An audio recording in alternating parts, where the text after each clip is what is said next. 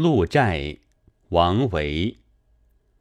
空山不见人，但闻人语响。返景入深林，复照青苔上。这是王维后期的山水诗代表作，五绝组诗《辋川集》二十首中的第四首。鹿寨是辋川的地名。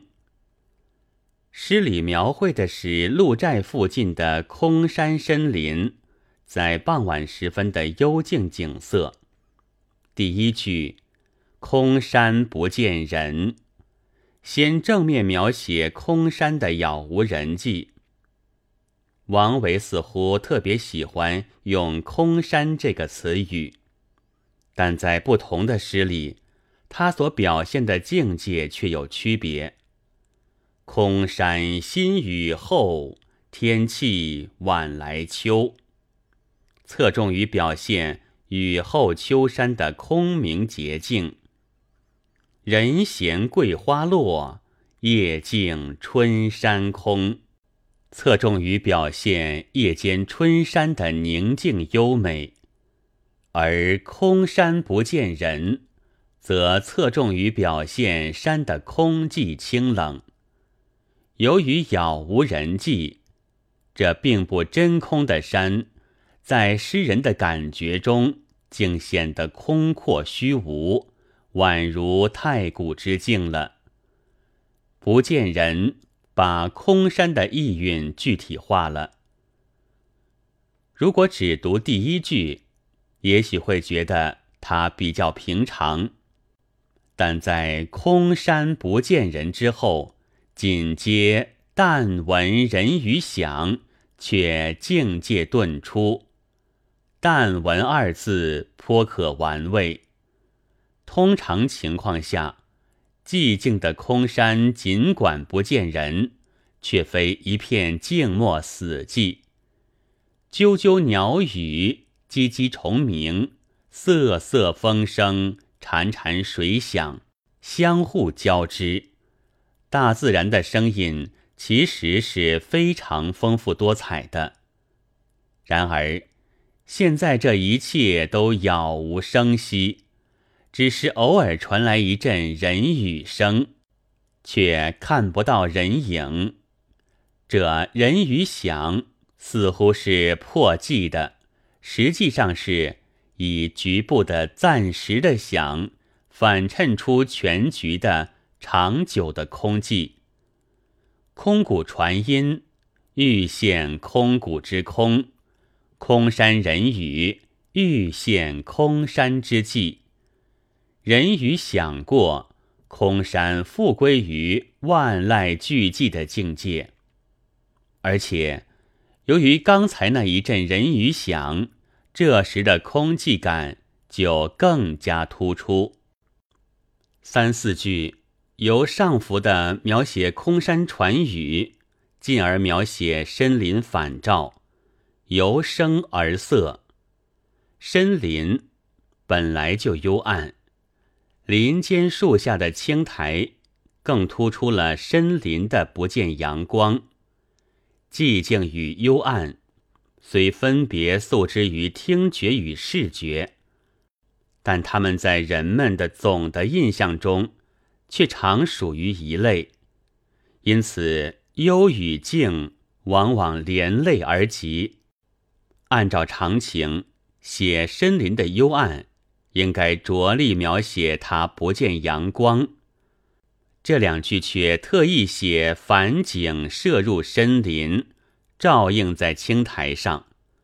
猛然一看，会觉得这一抹斜晖，给幽暗的深林。带来一线光亮，给林间青苔带来一丝暖意，或者说，给整个森林带来一点生意。但细加体味，就会感到，无论就作者的主观意图或作品的客观效果来看，都恰与此相反。一味的幽暗，有时反倒使人不觉其幽暗。而当一抹余晖射入幽暗的深林，斑斑驳驳的树影照映在树下的青苔上时，那一小片光影和大片的无边的幽暗所构成的强烈对比，反而使森林的幽暗更加突出。特别是这反景，不仅微弱，而且短暂。一抹余晖转瞬逝去之后，接踵而来的便是漫长的幽暗。如果说一二句是以有声反衬空寂，那么三四句便是以光亮反衬幽暗。整首诗就像是在绝大部分用冷色的画面上掺进了一点暖色。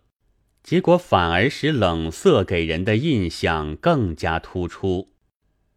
静美和壮美是大自然的千姿百态的美的两种类型，其间本无宣制之分。但静而近于空无，幽而略带冷寂，则多少表现了作者美学趣味中不健康的一面。同样写到空山，同样侧重于表现静美。山居秋明，色调明朗，在幽静的基调上浮动着安恬的气息，蕴含着活泼的生机。鸟鸣涧，虽即写春山的静谧，但整个意境并不幽冷空寂。素月的清辉，桂花的芬芳。山鸟的啼鸣，都带有春的气息和夜的安恬；而鹿寨则不免带有幽冷空寂的色彩，尽管还不至于幽森枯寂。王维是诗人、画家兼音乐家，这首诗正体现出诗画乐的结合，无声的静寂。无光的幽暗，一般人都易于觉察；但有声的静寂，有光的幽暗，则较少为人所注意。诗人正是以他特有的画家、音乐家对色彩、声音的敏感，才把握住了空山人语响和深林入反照的一刹那间。所显示的特有的幽静境界，而这种敏感，又和他对大自然的细致观察、潜心默会分不开。本文作者刘学凯，朗读：白云出岫。